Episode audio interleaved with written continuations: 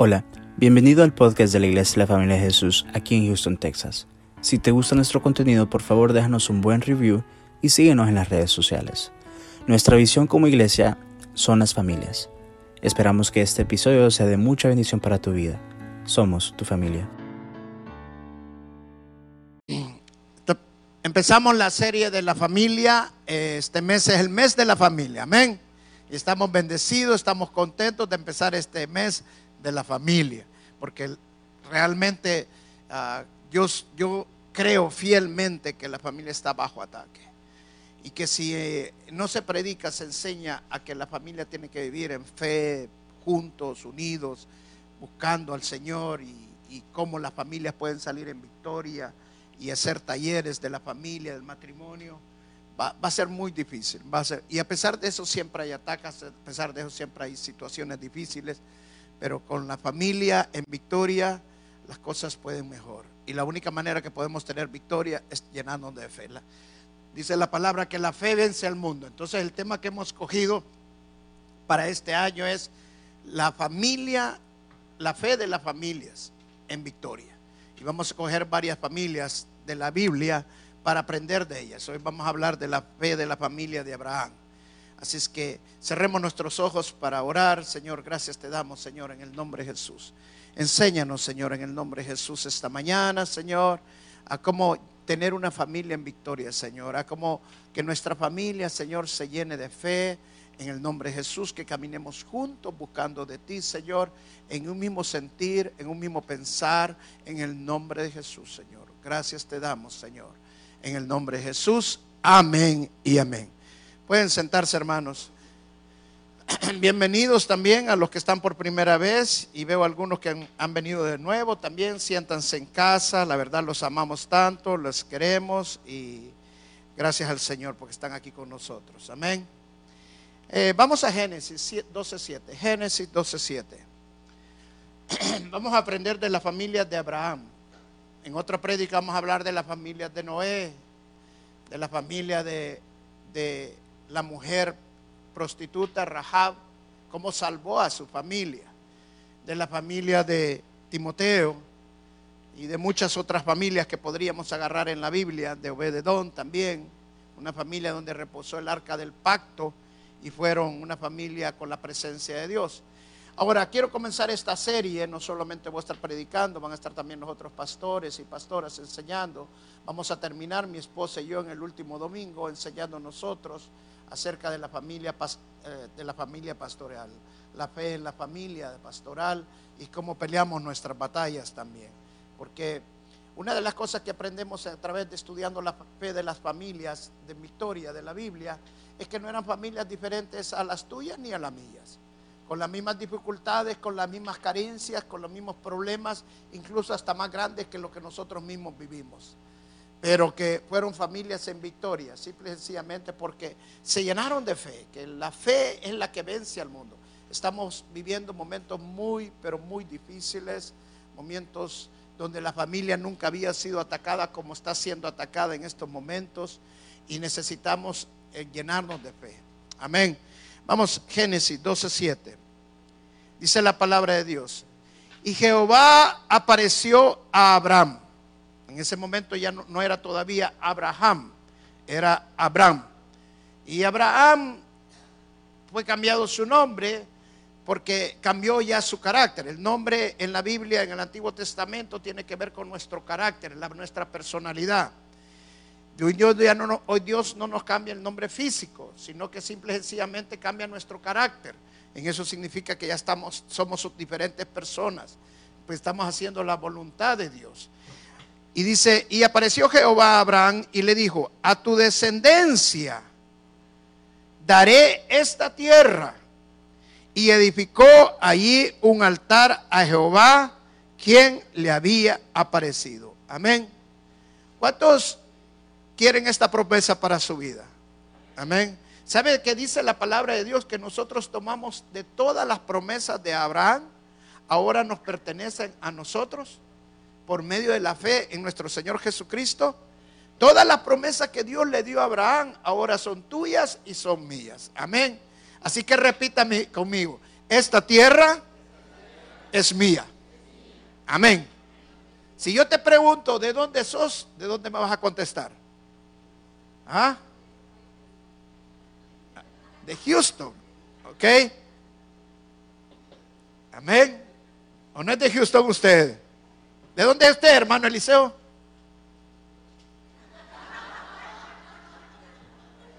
¿Sabe que la fe es un proceso?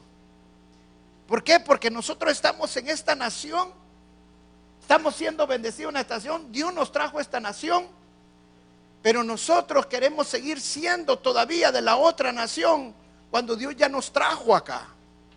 Amén. Y eso es algo bien interesante, hermanos. ¿Sabe por qué?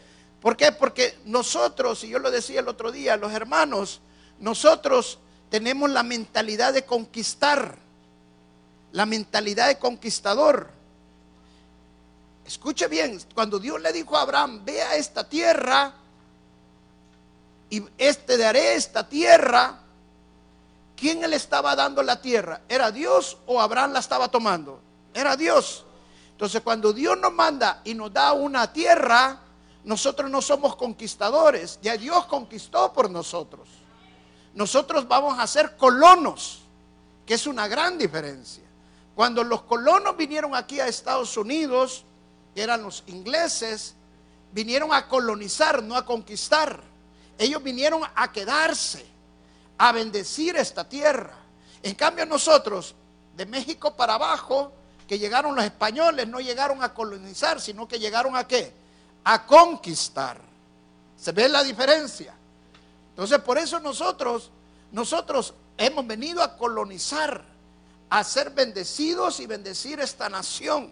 Amén. Entonces tenemos que aprender a abrazar las promesas de Dios. No es que yo no voy a dejar de ser de mi país, pero ahora soy Houston. Amén. Ahora soy de los Estados Unidos. Es donde estoy viviendo y tengo que aprender a amar eso. Y eso es lo que Abraham nos aprendemos a través de la vida de Abraham. ¿Por qué? Porque Abraham, Dios le dijo cuando todavía él no conocía ni siquiera de Dios. Dios se le apareció y Dios le dijo, vete de esta tierra. Wow, es tremendo. ¿Por qué? Porque imagina que de repente viene un sentir en su vida y Dios le dice, quiero que hagas esto. Y usted nunca ha oído hablar de Dios, usted no sabe quién es Dios. Pero dice la palabra que Él pone el querer como el hacer. O sea que Dios quien no solamente nos dice que hagamos, sino que hace que lo hagamos. Porque Él nos pone el querer y el hacer en nosotros. Eso lo aprendemos a través de Abraham. Entonces yo aprendo a través de Abraham, porque Él es el padre de la fe. Yo quiero hablar primero de Abraham como familia, como por el padre de la fe, que tenemos que aprender de Abraham. Que Abraham se le pidió no solamente creer, sino que obedecer. Una cosa es creer y la otra cosa es obedecer. Cuando Dios nos llama, Dios no solamente nos pide que creamos, sino que también obedezcamos. Si Dios nos pide que hagamos algo, no solamente pide que lo sintamos, sino que lo hagamos. Entonces Abraham tomó esa parte. Abraham le obedeció a Dios y tuvo un proceso de crecimiento en su fe. No es que su fe empezó de del principio grande, por eso es que Dios le cambió el nombre más adelante, porque ya había, iba cambiando en su vida. Pero fue un proceso y todos tenemos ese proceso. Y si yo como padre tengo ese proceso, eso significa que mi familia tiene el mismo proceso que yo tengo. Y eso lo vamos a ver a través de la vida de Abraham. ¿Qué aprendemos de Abraham? Abraham fue un hombre que construyó altares. Y el altar en ese entonces era un altar físico, donde se ponían piedras y sobre eso se ponía un animal y se sacrificaba un animal. Pero ahora Dios no quiere un altar físico. Dios no quiere un sacrificio de animales. Dios quiere ahora que pongamos un altar en nuestro corazón y que sacrifiquemos nuestra carne. Amén. Ese es el altar que Dios nos está pidiendo ahora. Entonces, Abraham fue un levantador, un edificador de altares. Pero él y toda su familia, Abraham enseñó a su familia cómo levantar un altar. ¿Y qué significa un altar? Un altar significa encuentro. Cada vez que Abraham levantaba un altar es porque había tenido un encuentro con Dios. Le encontramos en la escritura cuatro altares que Abraham levantó. Nosotros podemos levantar miles de altares. Te lo voy a decir por qué. Porque la palabra de Dios dice que ahora nosotros tenemos acceso directo, entrada directa al lugar santísimo por medio de la sangre del Señor Jesucristo. Amén. ¿Sabe qué significa eso? Que nosotros podemos levantar un altar todos los días, a cada momento. A cada momento nosotros podemos estar adorando al Señor, porque altar es adoración también. Cuando se, se sacrificaba un animal, era en señal de adoración para Dios. Altar también es perdón. O sea, a cada momento nosotros podemos estar recibiendo el perdón de Dios, la redención de Dios. Amén. Altar significa alianza, pacto. Cada vez que Dios hacía un pacto con Abraham o hacía un pacto con un hombre, levantaban un altar. Y mire, en la Biblia no aparece que los hombres hacían pactos con Dios. Todo el tiempo aparece que Dios hacía pactos con el hombre. Y la razón es porque nosotros no podemos cumplir los pactos. Pero Dios siempre va a cumplir el pacto. Cuando Dios te da una palabra, aunque tú no, veas las circunstancias difíciles y parezca que no la creyeras, cree en la promesa de Dios porque Dios va a cumplir su palabra. Amén. Ahora, Abraham hizo varios, varios altares. Y el primer altar que hizo Abraham fue cuando él salió de la tierra de Ur y llegó a la tierra de Canaán. Cuando llegó a la tierra de Canaán, Dios le había dicho, y fue el, versículo que nosotros leímos, te voy a dar esta tierra a ti y a toda tu descendencia, a toda tu familia. Amén. ¿Sabe que una de las cosas que yo aprendí a través de la vida de Abraham es a tomar, a tomar la palabra de Dios? abrazar la palabra de Dios, a posicionarme de la palabra de Dios, de las promesas de Dios. Amén.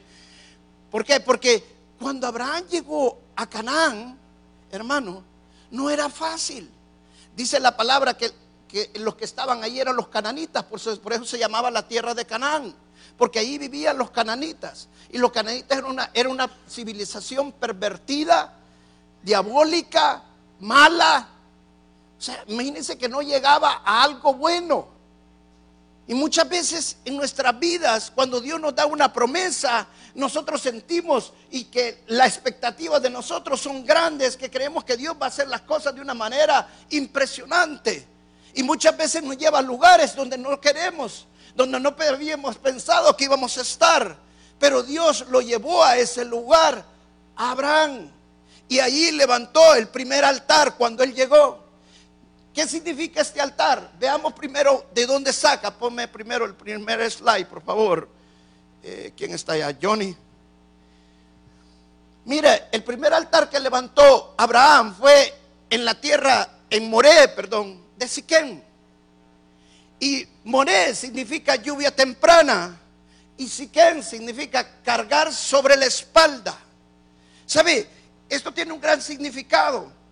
¿Por qué? Porque lo que significa que cuando levantó este altar, Abraham, en este Moré de Siquén, significa que la lluvia temprana es la bendición de Dios, es lo que Dios nos da a nosotros, es la promesa de Dios. Y cargar sobre la espalda significa que es nuestra responsabilidad como padres de familia, la responsabilidad de nosotros es abrazar la promesa de Dios, es hacer que nuestra familia abrace la promesa de Dios. Amén. Cuando yo llegué a esta nación, yo llegué y, y, me responsabilicé que mi familia iba a abrazar esta nación porque era la tierra que el Señor nos estaba dando. Era la promesa de Dios. El primer altar significa aprender a abrazar las promesas de Dios con tu familia.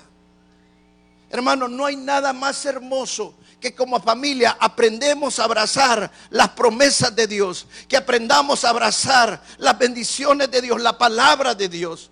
Y nosotros levantamos el altar con mi familia que ya teníamos en El Salvador. Lo levantamos también aquí en Estados Unidos. Y teníamos el altar aquí, hemos tenido el altar por muchos años. Pero ahí juntos con mi familia compartimos la palabra, compartimos momentos preciosos. Hemos pasado momentos difíciles. Cuando llegamos pensamos que la situación yo pensé que Dios me iba a abrir las puertas de par en par. Yo venía a establecer un negocio y que todo iba a ser maravilla. Yo empecé que todo iba a caminar de una manera wow. Pero me encontraba con gente que solo hacía trampas, que gente que solo hacía cosas. Me imagino la vida de Abraham fue lo mismo. Se encontró con gente malvada. Eran los cananitas los que estaban allí, pero ellos decidieron abrazar las promesas. ¿Qué significa abrazar la promesa? Vamos a mantener el altar aunque no era lo que nosotros esperábamos. Nosotros estamos expectantes de algo grande, nosotros estamos expectantes de algo, de una tierra maravillosa con una montaña donde bajaban las cascadas y todo, pero voy a mantener el altar. Amén. hermano, mantén el altar, abraza las promesas de Dios, aunque las cosas no estén saliendo como tú pensabas que iban a salir. Amén. Y Abraham salió después de esa tierra por una razón porque en medio de esa tierra donde él estaba, en Morén de Siquén, empezó la tierra de los Caná, vino una gran hambruna, empezó a escasear la comida, empezaron a haber calamidades. Y Abraham dijo, voy a hacer lo mejor para mi familia. Él pensó naturalmente en tomar su decisión de moverse e irse para Egipto.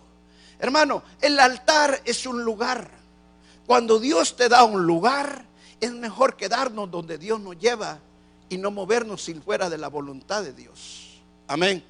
Entonces Dios lo había llevado a ese lugar. Él tenía que mantenerse en ese lugar. Él tenía que estar adorando al Señor en ese lugar, pero él decidió apartarse de ese lugar y moverse para Egipto.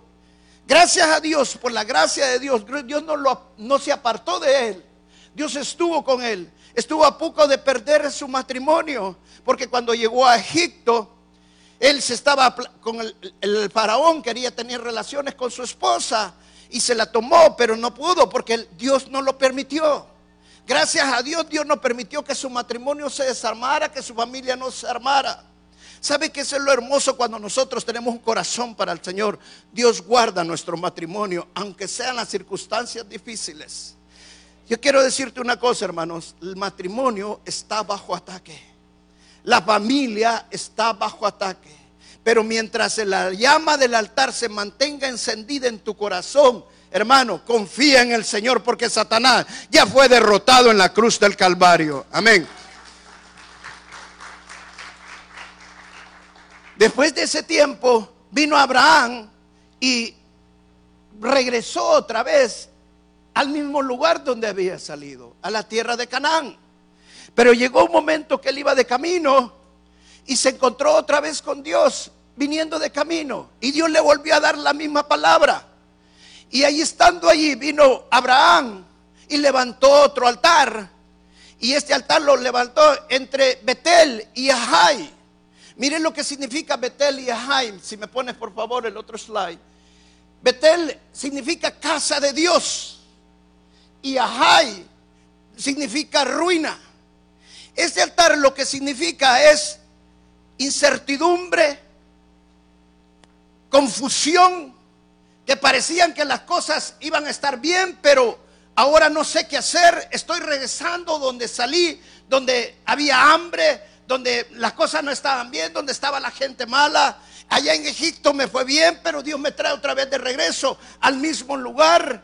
Y estoy ahorita entre Betel y Jai. Betel estaba al occidente, Jai estaba al oriente. Cuando él volteaba al occidente, miraba Betel, casa de Dios. Cuando miraba al, oriente, miraba Jai, que significa ruida, desastre, destrozo. Y en esos momentos él levanta un altar en medio de eso. ¿Sabes qué significa ese altar? Significa que tú vas a echar tus incredulidades al Señor, vas a dejar tus incredulidades, vas a dejar tus dudas y vas a confiar en el Señor. La palabra dice que los que confían en el Señor tendrán nuevas fuerzas. La palabra de Dios dice que los que confían en el Señor correrán y no se cansarán, caminarán y, caminarán y no se caerán. Es mejor confiar en el Señor que en el hombre.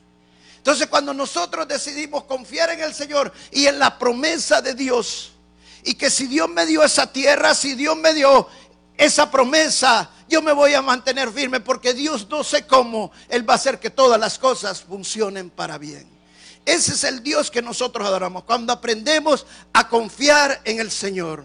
Cuando sabemos que Dios tiene el control de todas las cosas y que la duda, la confusión están queriendo poner más confusión en nosotros. La incredulidad está queriendo crecer una confusión en nosotros. Ese es el momento que necesitamos levantar ese altar, el segundo altar, el altar donde vamos a entregar nuestras dudas, el altar donde vamos a entregar nuestras incredulidades y vamos a decidir creer a la promesa de Dios y hacer como la palabra de Dios dice que la fe es la certeza de lo que se cree, de lo que se espera. Amén. Y la convicción de lo que no se ve. Cuando Dios te pone un sentir, por fe tienes que ver ese sentir. Sabes que Dios va a estar haciendo la promesa y que Dios va a bendecir a tu familia. Amén. Cuando yo empecé en esta nación, yo dije, Señor, tú me trajiste a nación porque mis hijos van a ser profesionales, porque mi patrimonio va a prosperar, porque mi vida espiritual va a prosperar, porque mi negocio va a prosperar. Y las cosas en lugar de mejorar muchas veces iban peores. Pero yo le creía al Señor y le creía su promesa. Y gracias a Dios mis hijos están siendo graduados de las universidades. Y lo declaro en el nombre de Jesús, que todos van a ser graduados de la universidad. En el nombre de Jesús. Mi matrimonio se ha fortalecido día a día, cada vez más y más. La, iglesia ha ido creciendo cada vez más y más. Gracias al Señor, en la mano del Señor. Amén. Entonces tenemos que creer a la promesa de Dios. Es un proceso. Un proceso, la fe en la familia es un proceso, mantenerse en la promesa del Señor. Amén. La tercera altar que levantó Abraham fue justamente en el momento que ya las cosas habían cambiado. Abraham había crecido mucho y también su sobrino Lot que se había ido con él. Tenían mucho ganado, muchas ovejas, tenían muchos pastores, se habían enriquecido grandemente. Y en ese momento viene Abraham y le dice a Lot, Lot, ya no podemos seguir juntos. Mira hacia qué lado quieres, tú coge un lado y yo me voy a ir al otro. Habrán haber pensado, wow, ¿y si dejo la tierra que el Señor me está dando? ¿Y si me voy al lado que no es? Pero mire lo que dice la Biblia. Vamos a, a Génesis capítulo 13. Génesis capítulo 13. Vamos a leer del verso 14 al 18. ¿Está conmigo? Y Jehová dijo a Abraham, después de lo se apartó de él, alza ahora tus ojos y miras desde el lugar donde estás hacia el norte y el sur, y al oriente y al occidente, porque toda la tierra que ves la daré a ti y a tu descendencia para siempre. Fíjate, esto fue de que Abraham le dijo a Lot, escoge tú. ¿Qué cree que escogió Abraham? Lo mejor. Él dijo, bueno, me está dando a escoger, yo voy a escoger el valle más precioso. ¿Qué él cree que le quedaba a Abraham? Lo peor. Lot escogía lo mejor, Abraham le quedaba lo peor. Y después de esa, de esa incertidumbre, de ese momento, ¿qué me queda? Dice, mire la palabra que Dios, mira al oriente, mira al occidente, mira donde todo lo que te ha quedado es tuyo, yo te lo entrego en tus manos. Y mire lo que dice después, y haré tu descendencia como el polvo de la tierra, que si alguno puede contar el polvo de la tierra, también tu descendencia será contada. Levántate, ve por la tierra a lo largo de toda ella y a su ancho, porque a ti te daré, Abraham, pues removiendo su tienda vino y moró en el encinar de Manre, que está en Hebrón, y edificó allí el altar. Mire, ¿dónde, ¿qué hizo Abraham después que volver a recibir la otra vez la misma promesa que Dios le había dado del principio? Se la vuelve a dar. ¿Y qué es lo que hace Abraham cuando vuelve a recibir la promesa? Vuelve a levantar otro altar. Ahora, mire dónde levantó ahora este altar. Lo levantó en Manre de Brom. Mire lo que significa Manre de Brom. Si me puedes poner el otro slide. Manre significa vigor. Y Hebrón significa alianza. Manre es vigor, fortaleza. Y Hebrón significa alianza. Este altar en nuestra vida significa fortalecernos en la promesa de Dios, fortalecernos en el pacto de Dios. Amén. Aunque parecía que lo que había escogido Lot era lo mejor, lo que le había dejado a los ojos de él no era tan bien. Pero para Dios era lo mejor porque era lo que le estaba dando a Abraham. Entonces, cuando nosotros nos fortalecemos en la promesa de Dios y dependemos de la promesa de Dios, aprendemos en este altar que no depender del hombre, sino depender de Dios. A confiar no en lo que el hombre nos pueda dar, sino en lo que Dios nos va a dar. Amén. ¿Cuánto pasamos situaciones en el cual tenemos que desquebrajarnos? Situaciones en el cual nos tenemos que partir. Situaciones en cual nos tenemos que dividir, como lo pasó Abraham y Lot. El momento que uno no quiere, pero se tiene que hacer. Ese es el momento que Dios te dice, confía en mí. Levanta un altar en el que tengas fuerza en la alianza, en el pacto que yo haga contigo. Amén. Dice la palabra que Lot se fue, se separó. Abraham quedó con un gran dolor porque su sobrino amado, él no había tenido todavía el hijo de la promesa y él miraba a su hijo, a, Lot, como el que podía ser el heredero de él. Pero en este momento se estaba yendo de su vida. ¿Sabes qué significa eso? Que muchas veces en el proceso de fe tenemos que dejar ir amistades familiares que nos están dejando crecer en las cosas de Dios. Y hay veces necesitamos levantar ese altar, ese altar de adoración al Señor. Señor, yo decido adorarte, Señor. Yo y mi familia te serviremos, Señor. Aunque nos dejaren solos, Señor. Pero nosotros estaremos siempre contigo. Amén. Ese es el altar de adoración, de creer en el pacto de Dios. Amén. Y llegó Abraham al último altar. Y es el altar que en todos nosotros deberíamos de pasar y vamos a pasar en ciertos momentos de nuestras vidas. ¿Cuál fue ese altar? Si me pones el slide del último altar, el altar de obediencia, el altar de sumisión.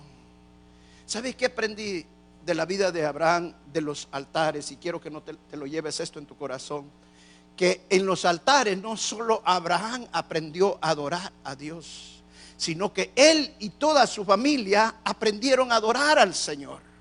Y este altar nos ejemplifica claramente cómo Abraham adoraba con su familia. ¿Sabe por qué? Porque Dios le pidió lo que más quería. Al hijo de la promesa había pasado 25 años esperando al hijo de la promesa. Llegó milagrosamente el hijo de la promesa, que era Isaac, no Ismael. Isaac llega a su vida, crece, lo ama tanto, lo quiere tanto. Dice la palabra en el primer mandamiento que no nos hagamos dioses ajenos. Porque Dios no comparte su gloria con nadie. Y Dios sabe que en nuestro corazón hay veces hay dioses ajenos. Hay veces queremos más otros dioses, queremos tenemos otros dioses en nuestra vida y muchas veces puede ser incluso un hijo. Y Dios conoce nuestro corazón. Y Dios le pidió lo que más amaba, lo que él no quería entregar, pero ese momento Abraham decidió obedecer a Dios. Por eso le llamo el altar de la obediencia. Cuando decides entregarlo, cuando decides dejarlo, pero obedeces al Señor y sabes que si Dios te lo está pidiendo es porque lo puede incluso resucitar de los muertos. Ese es el Dios que nosotros adoramos. El Dios que lo que estaba muerto lo puede hacer vivo otra vez. El Dios que llama a lo que no era como que es. Y dice la palabra de que lo llevó con, con Isaac. Ahora, ¿saben lo tremendo de esto? Isaac iba con él. Isaac iba cargando la leña, con la leña que lo iba a quemar a él mismo. Isaac iba a ser sacrificado. ¿Y sabe qué significa eso? Que Isaac también estaba aprendiendo en el altar de obediencia como hijo. En el altar no solamente aprendemos los padres, en el altar también aprenden nuestros hijos cuando hacemos el altar junto con nuestros hijos. Eso es lo hermoso del altar, hermano. Que en el altar cuando la fe es impartida, cuando usted habla del Señor Jesús, cuando usted no solamente lo dice, sino que lo hace, usted está impartiendo la fe y sus hijos también están aprendiendo a obedecer porque están viendo lo que su padre hace. Su padre lo que es en la iglesia es en la casa, es en su trabajo y sus hijos aprenden a vivir de esa manera. Pero si nosotros les enseñamos mal a nuestros hijos y en la iglesia somos una cosa, pero en la casa somos otra, entonces nosotros mismos estamos arruinando el altar. El altar de Dios es un altar de integridad. El altar de Dios es un altar de obediencia, de sumisión al Señor, de hacer la voluntad de Dios. Y Isaac fue con Abraham. Y yo me imagino en la vida de Isaac cuando estaba, cuando estaba en este proceso, no era un niño, ya era un joven de 15, 17 años. Y me imagino que cuando iba con Abraham, al momento de ser sacrificado, me imagino que en cierto momento le ha preguntado a su papá, y lo dice la Biblia, bueno, ¿y quién va a ser el animal? Yo no veo ni un animal por aquí. O sea, Isaac intuía que el sacrificado iba a ser él, sí o no. Si tenía 15 años, ¿por qué no salió volando? ¿Sabe por qué? Porque el altar le había enseñado a someterse. El altar le había enseñado a sujetarse. Aquellos momentos cuando el joven quiere vivir una vida libre, una vida independiente, que nadie le diga nada. Pero cuando él ha aprendido a vivir el altar y cuando él sabe que el altar es la adoración a Dios, él también aprende a honrar a su padre y a su madre. No es fácil el altar. Nadie te ha dicho que el altar va a ser fácil. El altar es sacrificio. Si no sacrificas tu carne, no le puedes dar adoración a Dios. El altar es sacrificio en el matrimonio. Cuando meses nosotros decimos, ya no lo aguanto a esto, ya no lo aguanto a esta. El altar es sacrificio donde debemos de sacrificar la carne y someternos a la voluntad de Dios y ser sumisos a lo que Dios quiere en nuestras vidas. Eso es el altar. ¿Sabes? Una de las cosas maravillosas que me gusta de la familia de Abraham es su esposa, Sara. Yo tengo una hermosa Sara. ¿Sabes por qué? Porque Sara era sumisa a su esposo. Solo ponte a pensar esto. El momento que salieron de Ur, que le dijo, nos vamos a ir para otro lugar donde yo, Dios me ha puesto, pero yo no he escuchado a Dios y solo vos lo vas a escuchar y yo no. Si te lo dice a vos, me lo va a poner a mí. No, Sara no dijo eso vámonos. Bueno, vamos. Y pasaron momentos difíciles en su matrimonio, sí pasaron. Y lo puede ver en la escritura. Cuando Sara le dijo, mira, como yo no puedo tener hijos, pues te, métete con, la, con mi criada. Fue un momento duro, fue un momento difícil, porque él se tenía que salir de obedecer a Dios, de creer a la promesa de Dios. Sara por un momento fue carnal también como usted y como yo podemos ser en nuestras vidas. Pero él siguió adorando al Señor y eso hizo que Dios volviera a asar al corazón de él. Cuando usted levanta el altar, la fe de Dios, el poder de Dios obra en su familia, obra en su matrimonio.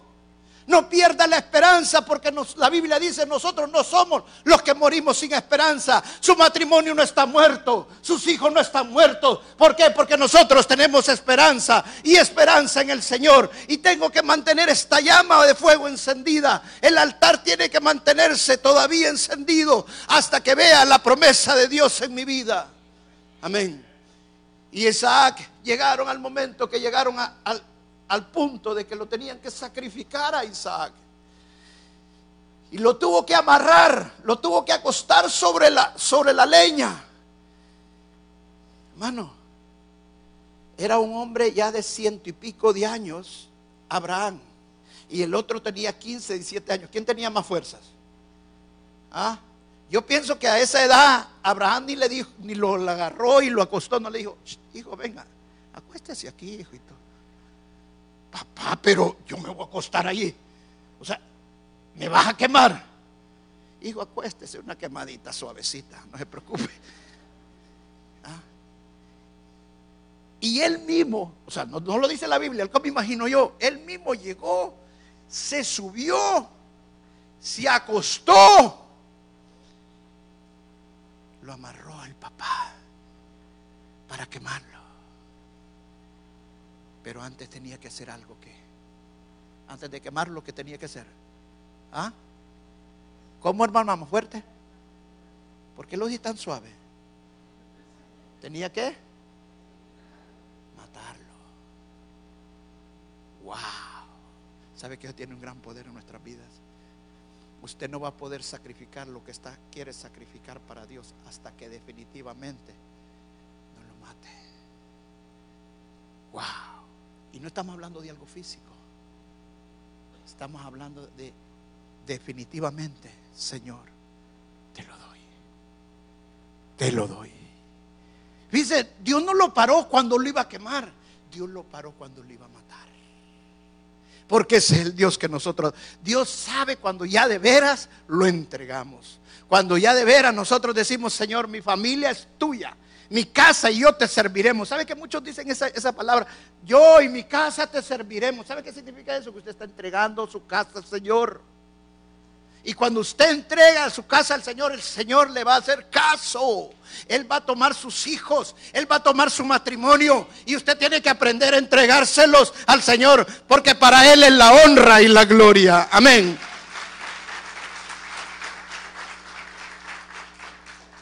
Y termino con esto. Dice en este verso que acabamos de que leímos anteriormente de Génesis capítulo 3.